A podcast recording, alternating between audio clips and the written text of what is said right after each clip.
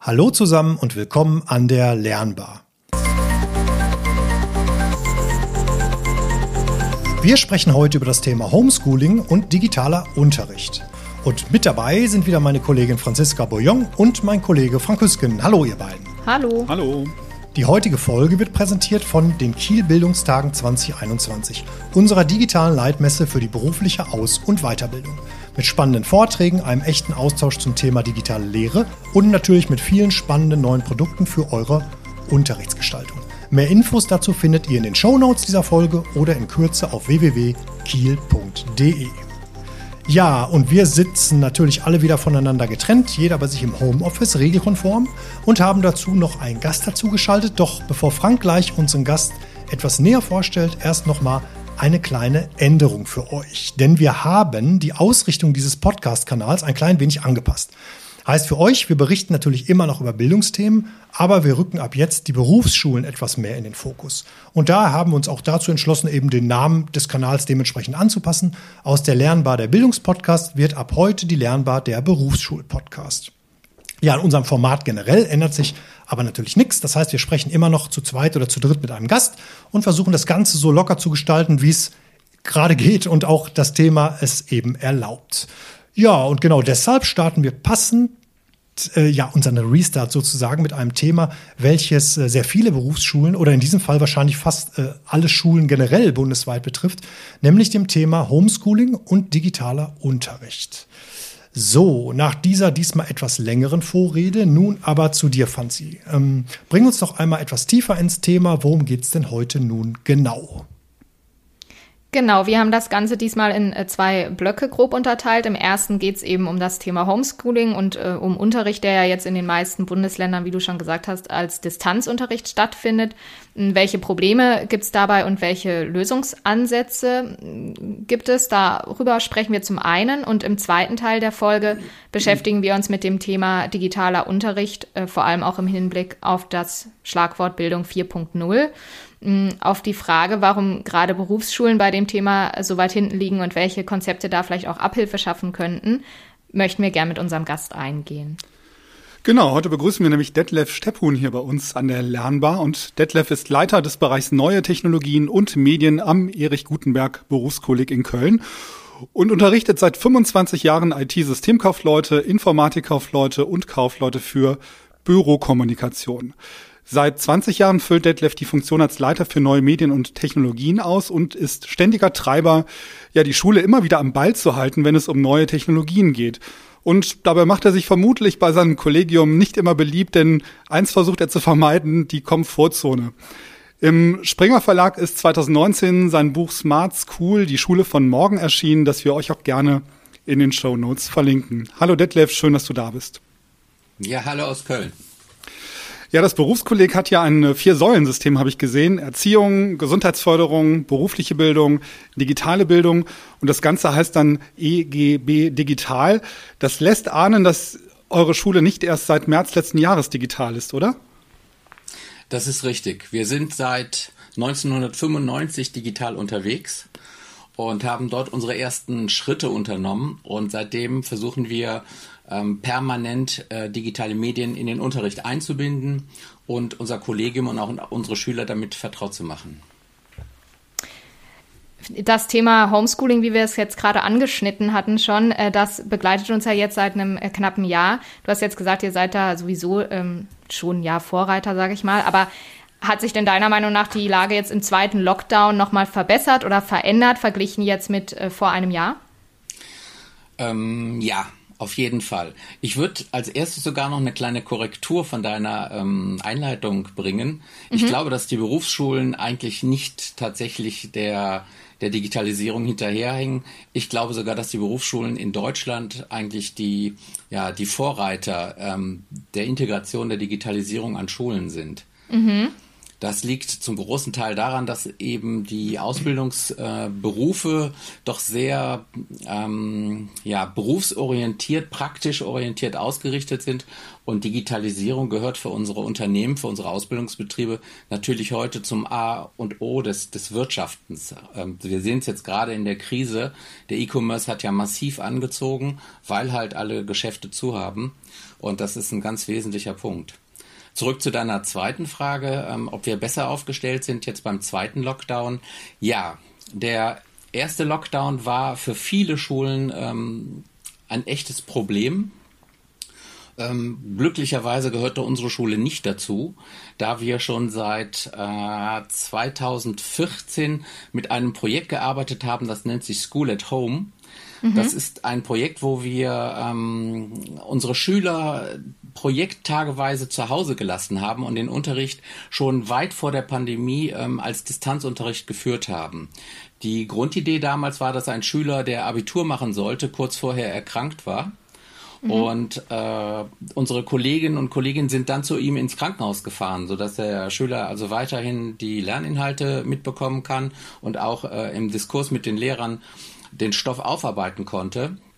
Und da ist dann bei uns die Idee entstanden, dass wir den vielleicht digital in den Unterricht einbinden. Das waren unsere ersten Schritte.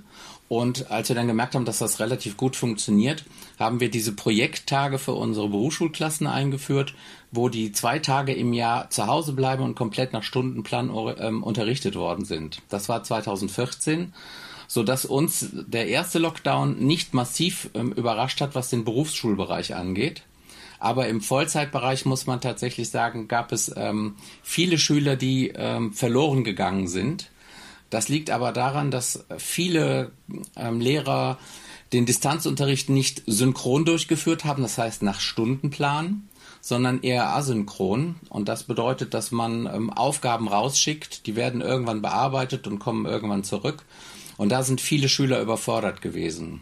Und an unserer Schule ähm, haben wir dann im Sommer 2020 neben unserem eigentlichen ähm, School at Home Konzept noch ein Smartphone-Konzept erstellt, weil mhm. alle Schüler heute ein Smartphone als Endgerät haben und damit auch in der Lage sind, an einem Distanzunterricht teilzunehmen.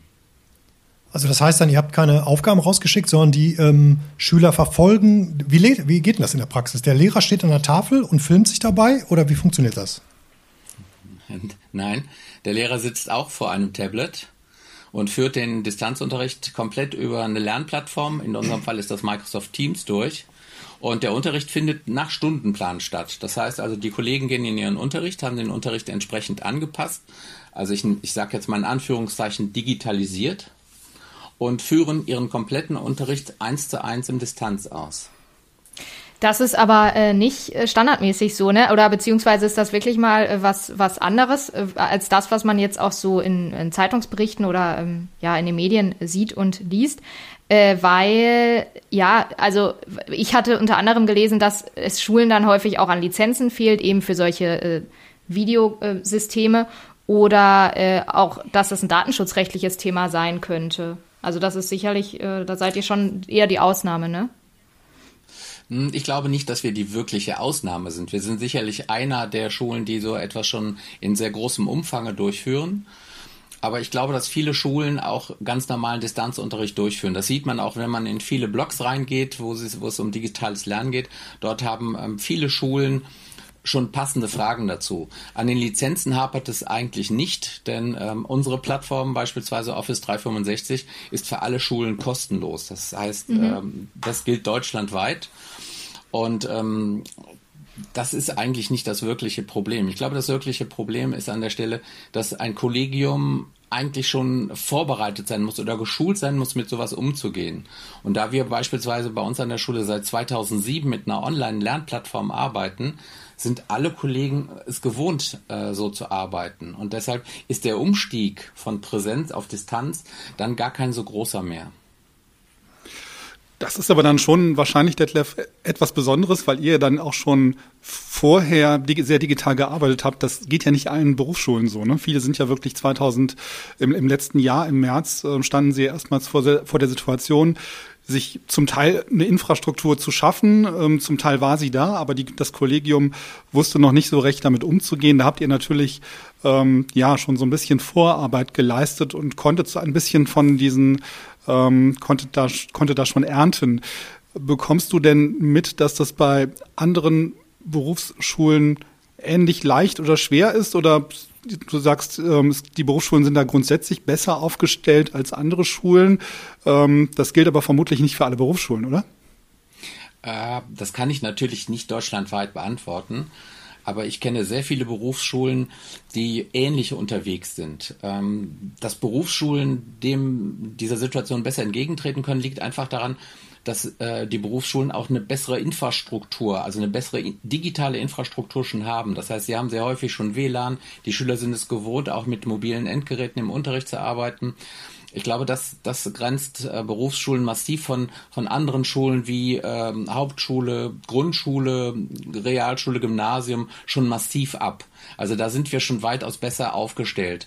Ähm, ganz einfach, weil die Politik auch dort einen größeren Fokus drauf hat, ähm, hinsichtlich der Wirtschaft. Ja, genau. Alleine, mhm. alleine, was du sagst mit dem digitalen Endgerät. Ich glaube, das ist ja schon bei, ähm, also vielleicht ähm, haben wir da auch ein falsches Bild gehabt. Ich, äh, mir war auch nicht bewusst, dass da eventuell die Berufsschulen sogar fast besser aufgestellt sind, weil ja. wir kriegen das ja nur mit, also ich kriege das halt mit hier aus meinem Bekanntenkreis, von meinen eigenen Kindern oder auch von den Kindern äh, von Freunden. Da läuft das halt nicht also da läuft das wirklich nicht reibungslos. Alleine auch zum Beispiel das Problem mit den Endgeräten. Ne? Also da müsste ja jeder ein Endgerät ja. erstmal haben. Da kenne ich äh, Freunde von mir, die sind da sind quasi beide Eltern im Homeoffice gerade, plus die haben zwei Kinder. Das heißt, die müssten ja schon vier Laptops haben. Das haben sie jetzt nun mal nicht. Ja. Ne? Genau, ja. und, und, und Smartphone, das stimmt, das haben natürlich viele, da habe ich letztens auch einen Bericht zu gesehen.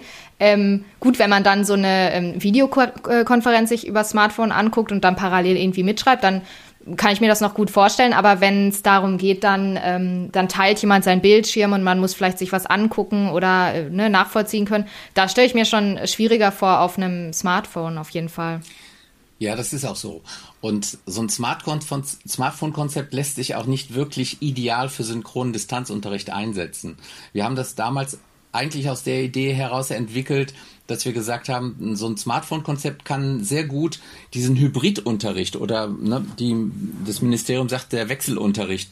Dafür kann es eigentlich schon sehr gut eingesetzt werden. Mhm. Das bedeutet, die Schüler kommen einen Tag in die Schule, bekommen dort entsprechende Materialien wie Aufgabenblätter, also tatsächlich analog ausgehändigt und die nächsten zwei oder drei Tage kann dann Distanzunterricht stattfinden mit diesen Aufgabenblättern. Und der Lehrer ist trotzdem nach Stundenplan am Gerät und kann aber sofort auf Fragen von Schülern reagieren und kann ähm, Hilfen geben, was in dem diesen, in diesem asynchronen Distanzunterricht eben nicht gemacht wird. Dort wird eine Aufgabe rausgeschickt per Mail, Abgabedatum in, in zwei, drei, vier, fünf Tagen. Und jetzt kann jeder gucken, wie er damit klarkommt. Und man hat überhaupt keine Möglichkeit, hier den Lehrer zu kontaktieren. Und das ist, glaube ich, auch das große Problem. Da werden natürlich Familien massiv überfordert, weil dann ja. Eltern, Geschwister oder wer auch immer als Lehrersatz, als Lern, ne, als Lehrerersatz einspringt. Ähm, genau, da kommt dann auch noch dieses Problem ja zum, zum Tragen, dass es eben keinen Austausch gibt oder der sehr, ja, ja eher rudimentär ist und man vielleicht mal eine Rückmeldung vom Lehrer bekommt oder vielleicht mal irgendwie hinschreiben kann, wenn man eine Frage hat. Und ich stelle es mir auch schwierig vor, sich äh, zu motivieren, wenn man weiß, okay, ähm, ich habe jetzt irgendwie fünf Tage dafür und kriege aber einen Haufen Aufgaben rein. Es ist was anderes, als wenn man ähm, ja vorm Laptop sitzt und den Unterricht äh, mitmacht, wie es vorher auch war, nur eben über die Distanz. Also wenn ich da mal ja, ganz genau. kurz einhaken kann, und, bei, ähm, da kann ja. ich vielleicht aus der Erfahrung nochmal sprechen. Also bei uns ist das so, äh, bei meinem Großen, bei dem läuft das eigentlich ganz gut. Also die, ähm, da, die haben auch alle Schwierigkeiten, die wir jetzt irgendwie alle schon angesprochen haben. Aber trotzdem von der Motivation ist es eigentlich bei ihm nicht so, weil ich glaube, das kommt vielleicht immer auf den, auf den Typ, ja, auf den Typ Kind an, aber er findet das jetzt eher sehr spannend, dass die jetzt wirklich sowas machen, wie die machen Gruppenarbeiten und die teilen sich, äh, die benutzen nämlich auch Office 365, die teilen sich eine PowerPoint und arbeiten da alle gemeinsam drin. Zum Beispiel. Ne? Das ja. findet er super. Alle sitzen da mit Kopfhörer, die haben Videocall auf, so ähnlich wie wir jetzt quasi diesen Podcast hier aufnehmen. Und ähm, das ist jetzt gerade noch sehr spannend. Ja.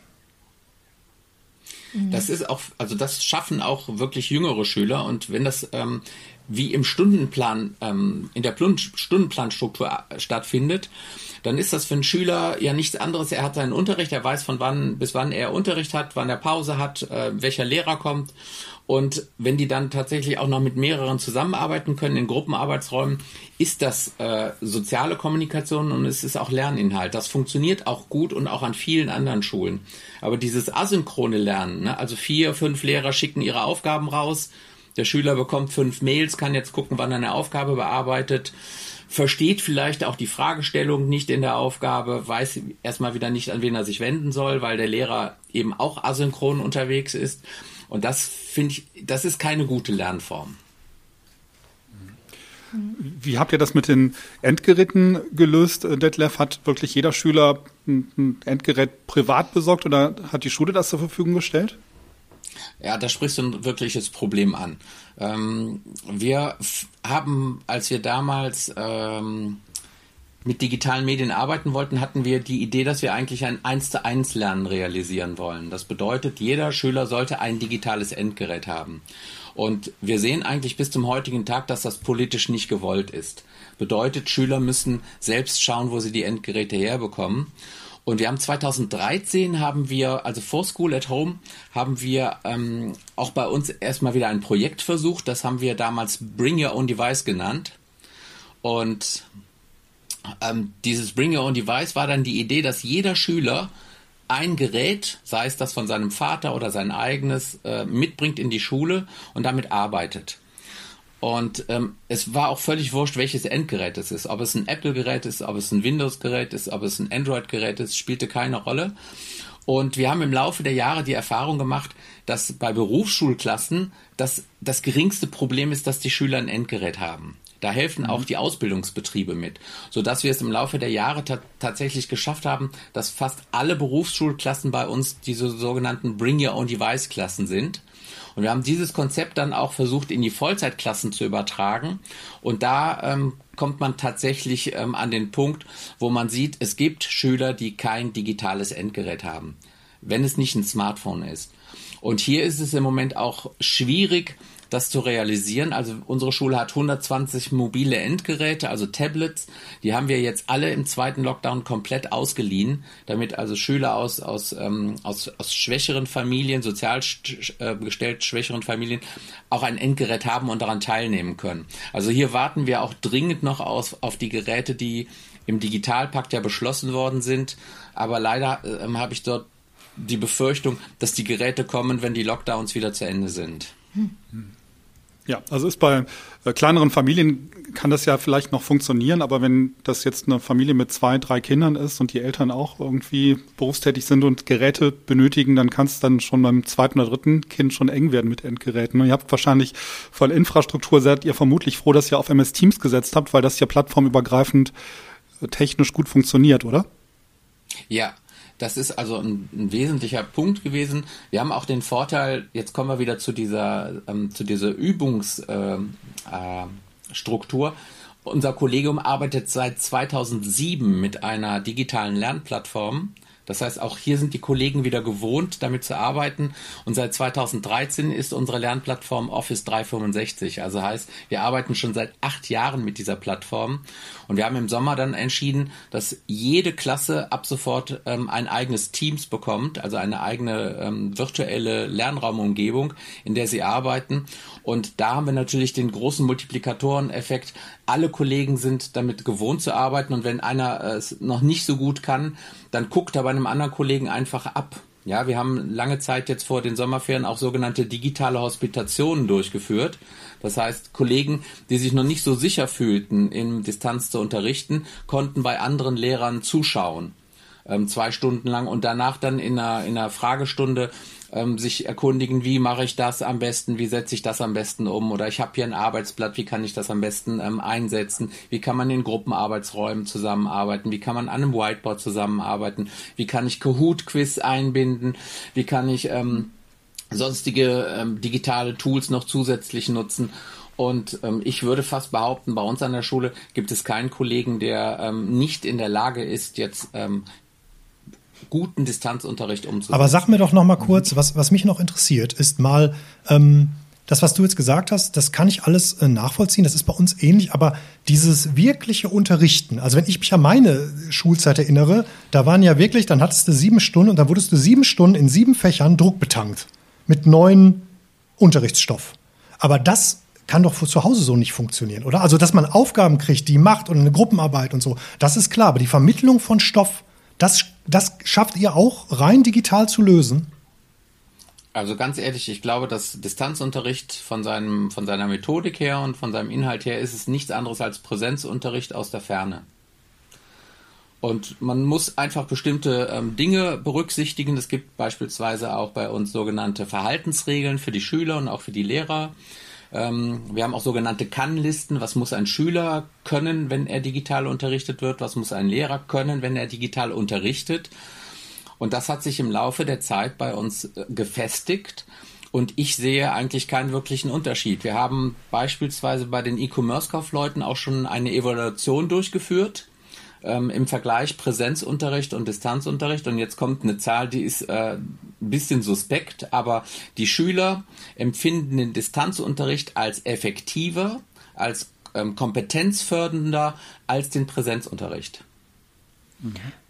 Also ich muss sagen, ich bin richtig gehend äh, positiv überrascht, weil ich gar nicht damit gerechnet hätte, dass äh, unser Gespräch in so eine ja gute gute Richtung geht, dass das so, dass das wirklich so weit vorne ist und so viele verschiedene digitale Systeme eingesetzt werden. Finde ich echt klasse, das so zu hören. Und was ich jetzt auch interessant fand, offensichtlich, ähm, äh, du hast jetzt gerade gesagt, die Lehrer schulen sich auch äh, untereinander und man kann da mal mit über die, Schu äh, über die Schulter gucken beim Kollegen, ähm, dass dann auch dieses Wissen und die Bereitschaft, Neues auszuprobieren, bei euch jetzt wahrscheinlich auch zumindest jetzt kein Thema mehr ist. Weil das war so ein Punkt, den ich mir aufgeschrieben hatte, dass es letztes Jahr vielleicht für den einen oder anderen Lehrer, egal an welcher Schule, ähm, ja erstmal so eine Herausforderung war und dann diese Bereitschaft zu entwickeln, zu sagen, okay, ich lasse mich jetzt auf diese neue Situation ein, vielleicht auch nicht immer so gegeben war. Aber bei euch war das offensichtlich dann ja kein Problem.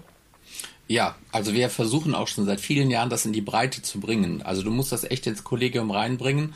Und ich weiß noch, ähm, als ich angefangen 1995 mit der Digitalisierung, da ging es ähm, in Lehrerkonferenzen immer erst um die Risiken. Ja, welche Probleme bereiten Digitalisierung? Welche Risiken stehen dahinter? Du hast ja eben auch das Thema Datenschutz, was ja mhm. leider, ich sage jetzt mal ganz vorsichtig, leider heute auch noch sehr häufig einen zu hohen Stellenwert hat. Also gerade in der jetzigen Zeit. Ähm, ich möchte den Datenschutz nicht abschaffen, aber er hat ähm, sehr häufig höhere Priorität als der Unterricht selbst. Und gerade in so einer Zeit, ähm, finde ich, muss man die Prioritäten anders setzen. Und ähm, heute muss ich eigentlich mit dem Kollegium nur noch besprechen, wie wir es umsetzen. Nicht mehr, ob wir es wollen, sondern da geht es eigentlich nur noch darum, was setzen wir ein, wie machen wir es besser oder wer hat noch eine bessere Idee. Das heißt, heute werden eher die Chancen diskutiert und nicht mehr die Risiken. Was sind beim Datenschutz die, die größten Hürden, Detlef? Äh, die Datenschutzbeauftragten. was, was, was dürft ihr nicht, was ihr gerne machen würdet? Ja, also ähm, es ist klar, je mehr Daten man von Schülern hat, desto besser, desto besser kann man individuellen Unterricht umsetzen. Also jetzt, wenn man mal nach vorne denkt, wenn wir auch Big Data von Schülern hätten und auch künstliche Intelligenz einsetzen könnten in Software, dann könnte man Schüler natürlich ganz konkret individuell fördern. Das ist äh, bei uns noch nicht vorgesehen. Das ist auch der Grund, warum es so gut wie keine Software gibt, die ähm, KI gesteuert an Schulen momentan eingesetzt wird. Mhm. Ähm, ein weiteres großes Problem sind äh, die ähm, Lernplattformen. Also hier geht es darum, wo liegen die Daten.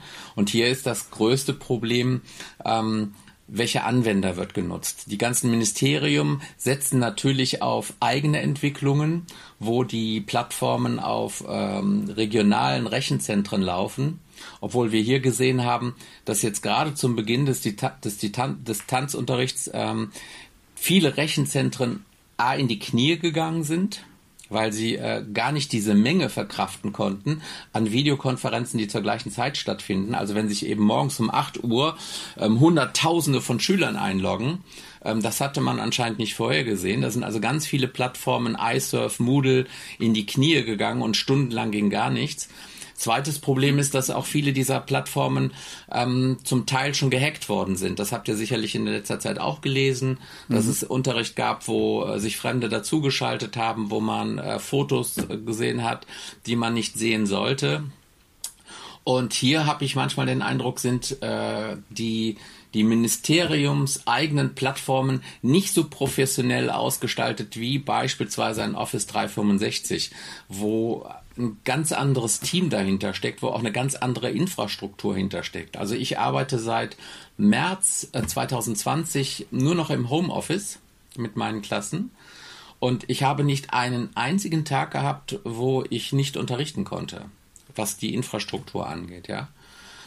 Und das ist natürlich ein ganz anderes Level und äh, da müsste man sich mal bewegen in die Richtung, dass man vielleicht überlegt, gar nicht eigene, dass jedes Land eine eigene Plattform baut, sondern dass man sagt, wo gibt's eine gute kommerzielle Plattform?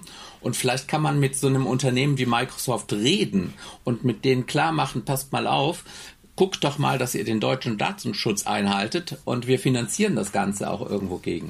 Also sagen wir mal so, die Sachen, die du jetzt gesagt hast, die sind wirklich, also die hören sich auch, wie Franzi schon gesagt hat, für mich auch super positiv an. Aber ich glaube trotzdem, um fair zu sein, da seid ihr eine der wenigen Schulen, oder? Also ich kann das ja nur aus meinem Privaten sagen. Ähm, meine ganzen Bekannten, die haben alle Kinder, die gehen hier alle im Ruhrgebiet zu irgendwelchen Schulen und da läuft das nicht bei einer Schule jetzt so, wie das, was du gerade erzählt hast. Das muss man das schon sind keine sehen. Berufsschulen, Marco. Nee, das sind keine Berufsschulen. Sind keine Berufsschulen. Nein, nein, absolut. Genau. Ja. Also nochmal, ich wäre natürlich gerne einer der ganz wenigen, wo ich sagen würde, ja, ne, wir sind der Leuchtturm. Ähm, wir zeigen allen, wie es geht. Ähm, das tun wir auch gerne, aber es gibt viele, viele Schulen, die einen ähnlichen Stand haben und die auch den Distanzunterricht problemlos hinbekommen. Und da, glaube ich, sind es auch überwiegend Berufsschulen. Aber ich weiß auch von vielen anderen Schulen, und das sind vielleicht dann wirklich so die kleinen Leuchttürme im Bereich ähm, Primar, Sek, Sek 1, Sek 2, ähm, die das auch hinkriegen. Aber ihr habt natürlich recht, äh, da steckt noch in vielen Punkten vieles im Argen. Mhm. Sag mal, wie kommt ihr an Lernmittel? Ähm, fühlt ihr euch von den Verlagen gut unterstützt? Liefern die euch genau die digitalen Inhalte, die ihr für die ähm, ja, für den Fernunterricht benötigt? Oder mh, hm, sucht ihr euch dann gezielt auch die Verlage aus, die euch das liefern können? Spricht jetzt der ähm, Vertrieb. Das ist das, das nächste Wespennest, in das du gestochen hast. Ähm, ja, also da muss ich jetzt wieder sagen, wir sind ein kaufmännisches Berufskolleg und äh, wir sind, für, für die Verlage sind wir eine Nische sehr häufig. Ähm, wir arbeiten jetzt wieder beispielsweise im Bildungsgang E-Commerce, den wir haben, überhaupt nicht mit Büchern, sondern wir entwickeln die kompletten Unterrichtsmaterialien selbst und gestalten die in, in Sways, also in Microsoft Sways, wo wir eine Lernumgebung dann zusammenbauen, wo der Schüler auch die, das, den methodischen Wechsel im Endeffekt sehr häufig dann ähm, auch erleben kann. Und äh, das nächste Problem bei den Verlagen, was wir haben, wenn wir digitale Schulbücher einsetzen, ist dann die Lizenzierung. Denn jeder Verlag, jeder deutsche Verlag nutzt eine eigene Lizenzierung. Das bedeutet, die Verwaltung der Lizenzen erfolgt dort auf ähm, verlagseigenen Plattformen. Und das bedeutet für die Schüler, wenn die digitale Bücher nutzen, müssen sie sich ständig woanders anmelden. Und das ist auch eine mittlere Katastrophe. Mhm. Auch da haben wir schon mal versucht, das äh, so mit einem Unternehmen hinzubekommen, dass man sagt, das müsste eigentlich in der Lernplattform hinterlegt werden. Mhm, also das beispielsweise heißt, da, wo die Benutzerkonten gepflegt werden, da müssten auch die Lizenzen für digitale Schulbücher angehangen werden. Was wäre denn die, der einfachste Weg? Sind dann PDFs mit Wasserzeichen oder was wäre so der einfachste ah, Weg? Den ist ja, na ja, das ist der einfachste Weg, aber das sind natürlich die schlechtesten Bücher. Ne? Also ähm, in der Digitalisierung, also also ein, ein Arbeitsblatt äh, zu einem PDF zu machen und zu sagen, jetzt habe ich ein digitales Unterrichtsmedium, ist ja lächerlich. Ne? Ähm, in der Digitalisierung musst du die Chancen nutzen, die die Digitalisierung bietet. Das heißt, du brauchst deine Interaktion und da kannst du kein PDF. Das kann man mal nutzen, um mal was schnell zu recherchieren. Aber da recherchiere ich ja noch schneller im Internet als in einem PDF. Also ihr braucht Web-based Trainings quasi, ne? interaktive äh, Tools, die ihr aber direkt von eurem Lernmanagementsystem aus nutzen könnt, ohne dass ihr genau. auf eine externe Plattform geht. Genau. Hm, okay. Und das bieten vermutlich die wenigsten Verlage. Gar kein Verlag. Also wir sind gerade mit dem Europa Verlag dran und versuchen das gerade mit, mit, mit Teams und mit dem Europa Verlag, also mit Microsoft, da was zu, zu basteln. Aber da fehlen den Verlagen die Ressourcen. Also die haben einfach nicht so viel Risikokapital, dass die in solche Nischen gehen und dort tatsächlich viel entwickeln. Ähm, und damit äh, bleibt das leider sehr oft hängen und dauert, es dauert dann auch ewig, bis dann mal was fertig ist. Mhm. Ja, wir sind ja jetzt äh, eigentlich schon mittendrin in dem äh, zweiten Blog, den ich vorhin angesprochen habe. Ähm, sehr interessant. Ich habe jetzt äh, ordentlich mitgeschrieben, was du jetzt am Schluss gesagt hast. Ähm, hast du aber, was mich mal jetzt kurz interessieren würde, weil genau wie Marco sagt, ich, ich habe von außen betrachtet oder ne, wenn man so drauf guckt, hat man schon eher das Gefühl, dass die Schulen hinterherhinken. Hast du aber das Gefühl, dass Corona da für einen äh, ordentlichen Schub gesorgt hat? Schon, oder? Also nach vorn jetzt, dass da die Digitalisierung schon beschleunigt werden musste, ne? Ja, sie musste beschleunigt werden, aber wenn du jetzt schaust, wie weit sich das beschleunigt hat, muss man ja leider sagen, ähm, in diesem einen Jahr ist ja nicht viel passiert. Also im März gab es den ersten Lockdown und die Politik hat äh, richtigerweise entschieden, dass sie digitale Endgeräte für den Distanzunterricht anschafft. Ich bin jetzt in einer Schule in Köln. Wir haben leider noch nicht ein einziges Gerät erhalten mhm. und ich glaube, wir sind nicht die einzigen. Ja, und da ist dann die Frage, wenn die Geräte jetzt zum Ende des Lockdowns kommen, was wir eben schon mal angesprochen hatten, ja. dann helfen die natürlich nicht im Lockdown, sondern sie helfen uns vielleicht später wieder in der Schule. Aber die Geräte bleiben ja im ähm, Eigentum des Schulträgers. Und da, auch das finde ich, ist wieder der falsche Ansatz. Ich, ich würde da eher den skandinavischen Ansatz bevorzugen, wo jeder Schüler zu seiner Einschulung ein digitales Endgerät bekommt und das dann sein gesamtes Schulleben ähm, im Endeffekt mitnimmt. Das wird zwischendurch ausgetauscht, weil es natürlich veraltet. Ja? ja. Aber dass ein Schüler, egal auf welche Schule er geht, sein Endgerät hat und es äh, immer wieder zur Verfügung hat, weil es ist sein Gerät, der passt darauf auf, der kann damit am besten umgehen. Und das wäre eigentlich ein Ansatz, den ich mir für Deutschland wünschen würde. Das ist natürlich cool. Das wusste ich noch gar nicht. Und die bekommen dann ein äh, Tablet oder einen Laptop? Ja. Ja, nicht schlecht. Hast du denn aber mal äh, einen Tipp oder was würdest du jetzt sagen, weil ihr eben jetzt nicht in der Situation seid, dass man sagen würde, okay, da ist noch äh, Nachholbedarf ähm, wo du sagst, okay, da anzufangen oder das ist so eigentlich mit das Wichtigste, auch jetzt äh, im Hinblick auf die Situation gerade, wo Berufsschulen eben ja gucken müssen, dass sie ihre Schüler noch richtig erreichen und richtig in den Unterricht mit einbeziehen können. Was ist so am wichtigsten deiner Meinung nach? Boah. Da fällt mir so spontan jetzt gar keine Antwort zu ein. Hm. Also um das auf einen Punkt zu, zu fokussieren. Also ich glaube, dass wir brauchen definitiv ähm, eine bessere digitale Ausstattung, auch eine regelmäßige Ausstattung. Also was wir ja jetzt haben im Digitalpakt ist wieder, da kommt einmal ganz viel Geld und dann befürchte ich lange Zeit wieder gar nichts. Und da müsste es eine, eine Regelmäßigkeit geben, dass also einfach Schulen regelmäßig neue Geräte kriegen, regelmäßig neue Technik bekommen. Und parallel dazu müssen alle Kollegen auch regelmäßig fortgebildet werden. Also das ist etwas, was wir in der Schule beispielsweise auch durch eigene Teams ähm, umsetzen. Das heißt, unsere Kollegen werden von schon ähm, guten Kollegen, die sich mit, mit Technik und mit, mit den Umgebungen auskennen, geschult. Also wir, wir machen interne Schulungen. Die haben natürlich auch den riesen Vorteil, wenn ein Kollege dann geschult wird, dann können wir den exakt so schulen, wie unsere Infrastruktur auch aussieht. Also nicht diese ja. Fortbildungen, wir schicken die Kollegen irgendwo hin, dann kommt ein externer Dienstleister, macht eine Teams-Fortbildung, dann habe ich da 20 Kollegen sitzen, die haben völlig unterschiedliche Stände. Und jetzt geht ein Trainer vorne hin und erklärt, wie funktioniert Teams. Genau, und das würde ich auch mal so festhalten, vielleicht ist ja ein konzeptionelles Problem, dass man ähm, eben Geld reinpumpt, aber dann hört es irgendwo auf, weil eben diese Fortbildungsmöglichkeiten oder die ähm, Unterrichtsgestaltungskonzepte, die müssten ja auch irgendwo herkommen, aber das äh, geschieht halt nicht übergreifend. Da sind dann die Schulen wieder, äh, ja, werden alleine gelassen oder müssen halt selbst dann schauen, wie sie das machen. Aber das wird halt nicht äh, umfassend äh, geregelt, richtig? Ja, aber irgendwo muss man natürlich auch sagen, das ist natürlich auch unser Lehrerjob. Also das heißt, wenn ich Präsenzunterricht gebe, bereite ich den Präsenzunterricht entsprechend vor. Gebe ich Distanzunterricht, dann muss ich mir auch die Mühe machen, Distanzunterricht vorzubereiten. Das kann ich jetzt in Corona-Zeiten natürlich nicht komplett optimal für alle Stunden umsetzen. Das kann ich normalerweise aber auch nicht im Präsenzunterricht. Also wenn ich da komplett ein neues Konzept aufbaue und mich eben an die Medien ähm, anpasse, kriege ich das auch nicht hin. Also hier brauchen Kollegen sicherlich Zeit, bis sie ähm, ihren kompletten Unterricht auch auf Distanz ähm, angepasst haben. Und wenn sie das dann haben, dann ist der Distanzunterricht wahrscheinlich wieder vorbei. Mhm. Und sie haben es umsonst gemacht. Da wäre auch von, von meiner Seite aus eher so die Hoffnung, dass auch der Distanzunterricht in der Zukunft im Unterrichtsgeschehen einer Schule ähm, auch zu einem Standard wird. Nicht fünf Tage in der Woche, aber beispielsweise einen Tag in der Woche, wo man dieses Konzept auch weiterfährt, weil ich glaube nicht, dass das die letzte Pandemie war und ich glaube auch noch nicht, dass das der letzte Lockdown war. Wie groß ist denn deine Hoffnung, dass das passiert, Detlef? ähm, Leider nicht so hoch. Aber sag mal, ich habe auch noch eine Frage, eine technische Frage einmal noch mal ganz kurz, Franzi, Entschuldige. Ähm, bei dem, ja, du hast gesagt, wir, ihr macht ähm, die die Lehrer helfen den anderen Lehrern, die vielleicht neu sind in der Digitalisierung, beim Anlegen von Räumen, bei, von Teamsräumen oder sowas. Ne?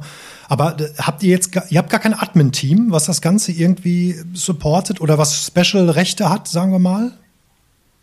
Doch, wir haben sogar ein mehrstufiges ähm, Support-Konzept. Mhm. Es ist also so, dass wir gerade für jeden Bildungsgang einen eigenen Ansprechpartner erstellen, der für Teams-Fragen zuständig ist, weil wir ja entschieden haben, dass Teams jetzt für uns die Basis ähm, äh, Software ist für alle Klassen. Das heißt, Kollegen können, also hier, oder Kollegen haben hier schon mal einen Ansprechpartner, wenn es im Bildungsgang um Probleme gibt. Also wie lege ich Kanäle an, wie kommuniziere ich im Bildungsgang, gibt es dort Vorgaben, wie Dateiablage stattfindet. Dann gibt es eine zweite Stufe, wir haben eine digitale Steuergruppe, die besteht aus zwölf Kolleginnen und Kollegen, die sich um Fortbildungen kümmern und auch um konzeptionelle Dinge in der Schule. Und dann haben wir noch ein eigenes Admin-Team, was äh, sich auch um Fortbildungen kümmert und um das komplette Netzwerk. Also wir verwalten unser Netzwerk zu einem großen Teil selbst. Ähm, es gibt zwar einen Kölner Provider, Net Cologne, der auch einmal in der Woche bei uns aufläuft und ähm, dort einen Mitarbeiter abstellt, der sich dann um unsere Struktur mit kümmert. Aber den größten Teil in unserem Netzwerk, den ähm, verwalten wir selbst mit ähm, fünf Admins. Und das funktioniert relativ gut. Das hat nämlich den großen Vorteil, wir können sofort selbst ähm, eine Korrektur oder eine Reparatur an Dingen vornehmen, wenn was kaputt geht. Dafür haben wir auch ein eigenes Ticketsystem entwickelt. Das heißt, ein Kollege schreibt uns sofort ein Ticket, das landet im Admin-Team und das Admin-Team wird dann innerhalb kürzester Zeit tätig und versucht, diesen Fehler, der irgendwo aufgetreten ist, zu beheben. Okay. Ich habe noch mal eine Frage, Detlef. Seid ihr mit anderen Berufsschulen irgendwie im Austausch? Also das, was bei genau. euch gut funktioniert, gibt es da ein Netzwerk, dass man das äh, weiter, weiter äh, herunterbricht und dass ihr vielleicht, dass du auch mit Kolleginnen und Kollegen sprichst, die auch gute Erfahrungen gemacht haben und dass man voneinander lernt? Gibt es da so eine Art Methodennetzwerk unter euch? Ähm, es gibt jetzt kein Methodennetzwerk, aber wir sind als Schule in sehr vielen Netzwerken vertreten und ähm, bieten auch allen Schulen an, uns zu besuchen. Und wir sind beispielsweise eine Microsoft Showcase School. Ähm, in diesem Netzwerk sind wir drin, wir sind eine Bitkom Smart School. Wir sind im NRW Talentschulen ähm, Netzwerk involviert. Wir sind eine MINT digitale Schule. Und in diesen Netzwerken tauschen sich Schulen ja auch aus. Und wir ähm, versuchen auch in andere Schulen zu gehen und über Vorträge unser, wir nennen es unser Smart School Konzept, das ist auch der Name von meinem Buch. Ähm, wir versuchen das auch anderen Schulen anzubieten und dort denen bei Problemen weiterzuhelfen. Das hat natürlich seine Grenzen, weil ressourcenmäßig sind wir nicht in der Lage, allen Schulen zu helfen. Das heißt, wir ähm, kriegen meistens Besuch von Schulen aus der Umgebung, also das heißt aus dem Raum Köln. Obwohl ich letztes Mal ähm, beispielsweise auch eine Schule aus Bayern zu Besuch hatte. Da haben sich zehn Lehrer einen Bus gemietet und sind zu uns gekommen, um zu schauen, wie setzen wir Virtual Reality Brillen im Sportunterricht ein, weil die mhm. auch da Interesse dran hatten und das nirgendwo anders gefunden haben. Und die haben dann tatsächlich auch den weiten Weg äh, in Kauf genommen, um uns zu besuchen. Und wie macht ihr das? Mit den Virtual Brillen? ähm, es gibt verschiedene Sportarten, wo sich das sehr gut anbietet. Und also wir haben ähm, acht verschiedene Virtual Reality Brillen mit äh, entsprechenden Computern und haben dann so acht Lernstationen, wo Schüler in einem sehr großen Raum ähm, an diesen Stationen arbeiten können. Und ich erkläre dir mhm. das mal am Beispiel vom Tischtennis. Kannst du Tischtennis spielen? Ja. Bisschen. Äh, ein bisschen. Kannst du dich noch erinnern, wie du das mal gelernt hast? Nee. Was ist nee. das größte Problem beim Tischtennis, wenn man das spielen möchte? Dass man einen Partner braucht? Ja, man braucht einen Partner, der den Ball sinnvoll zurückspielt, aber vorher muss noch was anderes passieren. Eine Platte? Weiß ja, ich du brauchst eine Platte, klar. ja, du musst den Ball überhaupt erstmal drüber zu deinem Partner bringen. Ach so, ja, das, das macht Sinn, ja. Und der Aufschlag ist für sehr viele tatsächlich ein Problem. Das heißt also, wer das noch nie gespielt hat, der schlägt mhm. am Anfang den Ball ähm, kreuz und quer durch die Gegend. Das heißt, die Hälfte einer Unterrichtsstunde verbringt ein Schüler damit, den Ball zu holen, weil er ja, den irgendwo hinspielt. Ja. Wenn du jetzt das Ganze mit einer virtuellen Brille übst, hast du einen virtuellen Schläger und einen virtuellen Ball. Den virtuellen Ball kannst du auf Knopfdruck ähm, aktivieren. Und so üben unsere Schüler erstmal den Aufschlag. Das heißt, die lernen den Handlungsablauf, den Bewegungsablauf des Aufschlags relativ lange bis sie den können. Und wenn sie den dann können, dann steht auf der gegenüberliegenden Seite ein Computer, der den Ball auch sehr sauber zurückspielt. Denn das ist sehr häufig auch nicht der Fall beim Tischtennis. Du hast vielleicht ungleiche Spieler gegenüber. Ähm, dann spielt der, der, der gegenüberliegende den Ball irgendwo hin, ja, sodass überhaupt kein Spiel zustande kommt. Und dieser Computer hilft einem an der Stelle tatsächlich erstmal den Ball rüber zu spielen und auch wieder äh, den Ball zurückzuspielen. Und das kann man nachher steigern. Man kann auch diesen Computer später durch einen anderen Schüler ersetzen. Also wir haben sehr häufig zwei Schüler, die stehen im gleichen Raum, spielen Tischtennis miteinander. Die stehen aber 15 Meter voneinander entfernt, weil gar keine Tischtennisplatte im Raum ist, sondern weil sie das nur virtuell haben. Und so haben wir eben verschiedene Lernstationen, wo man Kopfball üben kann, wo man Bewegungen üben kann, wo man Tischtennis üben kann, wo man Boxen üben kann, Basketball, Tennis. Ähm, und das versuchen wir halt im Sport äh, mit einzubinden. Nicht schlecht. Das ist tatsächlich mal was anderes. Ja, Frank? Wenn ich, wenn ich, wenn ich jetzt beim Ministerium sitzen würde, Detlef, dann fände ich das alles total spannend. Dann würde ich sagen, zeigt uns das doch mal. Dann nehmen wir das mit und dann sind wir der Multiplikator und spielen das mal an, an alle Berufsschulen aus. Habt ihr auch ein Netzwerk zum Ministerium und gibt es da irgendwie interessierte Menschen, die für euch als Multiplikatoren dienen? Oder seid ihr da einfach auf euch selbst gestellt und äh, nutzt das nur so untereinander unter den Schulen? Also wir nutzen es eigentlich untereinander. Wir bekommen zwar schon mal Besuch vom Ministerium, also vor kurzem war Professor Pinkwart bei uns und er war auch sehr begeistert, sowohl was die virtuellen Brillen angeht, als auch unsere Robotik AG, wo wir mit humanoiden Robotern ähm, programmieren, die dann mit einer Robotik AG auch einen Tag ins Kinderkrankenhaus gegangen sind und dort dann den Kindern ähm, den Vormittag versüßt haben und sie von ihrer Krankheit ein bisschen abgelenkt haben. Und ähm, die finden das alle toll, aber bis jetzt stand noch keiner auf der Matte und hat gesagt, komm, zeigt uns mal, wie wir das vielleicht umsetzen können. Das ist eigentlich schade. Ja. Ja. Aber echt, also krass, ich, ich komme aus dem Staunen nicht raus. Was äh, auf die Berufsschule würde ich auch gerne nochmal gehen. Äh, echt äh, spannend, was es ähm, bei euch alles gibt. Ähm, eine Frage habe ich aber noch, noch mal kurz äh, fünf Minuten zurück. Da hast du nämlich gesagt, äh, dass du dir wünschen würdest, dass Distanzunterricht in den Regelbetrieb übergeht. Aber warum ist das denn so? Ich glaube, darüber hatten wir jetzt noch nicht gesprochen. Warum ist das denn für dich, wo, wo siehst du den riesen Vorteil zu Präsenzunterricht? Ich will gar nicht sagen, dass das besser ist als Präsenzunterricht oder dass das vorteilhafter ist. Aber es ist jetzt Gleiche. beispielsweise in Corona-Zeit die einzige Möglichkeit, um Unterricht überhaupt aufrechtzuerhalten, mhm. um uns auch davor zu schützen, dass wir, dass auch Schüler gar nicht in die Gefahr kommen, Corona zu bekommen. Ich finde, es wird immer erwartet, dass äh, die Schulen als erste aufmachen sollen. Das ist äh, sicherlich vom sozialen Aspekt her total wichtig, ähm, was, was, was ähm, auch für die Eltern ein großes Problem ist, wenn sie ihre Kinder den ganzen Tag zu Hause haben. Aber an der Stelle muss man auch dran denken, unsere Klassenräume sind begrenzt und wenn alle Schüler wieder in einen Klassenraum kommen, ja, egal ob mit Maske oder ohne Maske, ist das ein erhöhtes Ansteckungsrisiko. Und mhm. Distanzunterricht gibt uns die Möglichkeit für diesen Zeitraum, wo das jetzt äh, in, in der Pandemie so ist, ähm, den Unterricht aufrechtzuerhalten, ohne dass wir diese großen Risiken eingehen. Und okay. zum anderen, jetzt müssen wir wieder auf Berufsschule gucken. Unsere Welt ist eine globalisierte Welt. Auch das haben wir jetzt äh, kennengelernt bei Corona. Das bedeutet, unsere Schüler müssen in der Lage sein, auch Videokonferenzen mit äh, Unternehmen in anderen Ländern zu führen. Und sie müssen auch mit der Technik umgehen können. Sie müssen auch lernen, digital ähm, sich selbst weiterzuentwickeln, also das Selbstlernen zu steigern. Und dafür kann man Distanzunterricht, synchronen Distanzunterricht sehr gut einsetzen. Um, das zu schulen, finde ich, gehört der Distanzunterricht neben dem Präsenzunterricht ähm, auch in eine Schule dauerhaft. Nicht in der gleichen äh, Priorität. Ja, Präsenzunterricht ist das, was Schule ausmacht.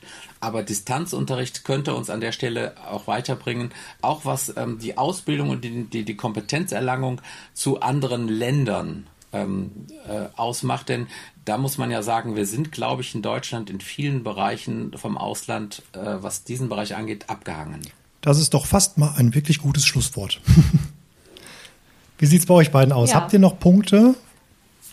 Ich könnte noch endlos weiterfragen, aber mit Hinsicht auf Blick auf die Uhr würde ich sagen, wir kommen so langsam zum Ende. Ja, okay. Krass, okay, ja, die Zeit ging schnell ja, um. Ja, die Zeit ja. ging sehr schnell um. Ähm, ich denke auch, dass es eine sehr gelungene erste Folge war unter unserem neuen Fokus. Ja, damit herzlichen Dank an unseren Gast. Detlef, danke dir vielmals, dass du dabei warst. Ja, danke, dass ich mitmachen durfte. Sehr gerne. Und natürlich bedanken wir auch uns auch bei euch da draußen fürs Zuhören.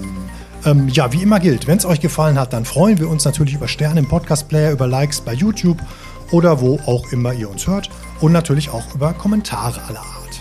Ja, die heutige Folge, die wurde präsentiert von den Kiel Bildungstagen 2021, unserer digitalen Leitmesse für die berufliche Aus- und Weiterbildung. Mit spannenden Vorträgen, einem echten Austausch zum Thema digitale Lehre und natürlich mit vielen spannenden neuen Produkten für eure Unterrichtsgestaltung. Mehr Infos dazu findet ihr in den Show Notes oder in Kürze auf www.kiel.de. So, damit macht's gut, bleibt weiterhin gesund und bis zur nächsten Folge. Ciao zusammen. Tschüss. Tschüss. Tschüss.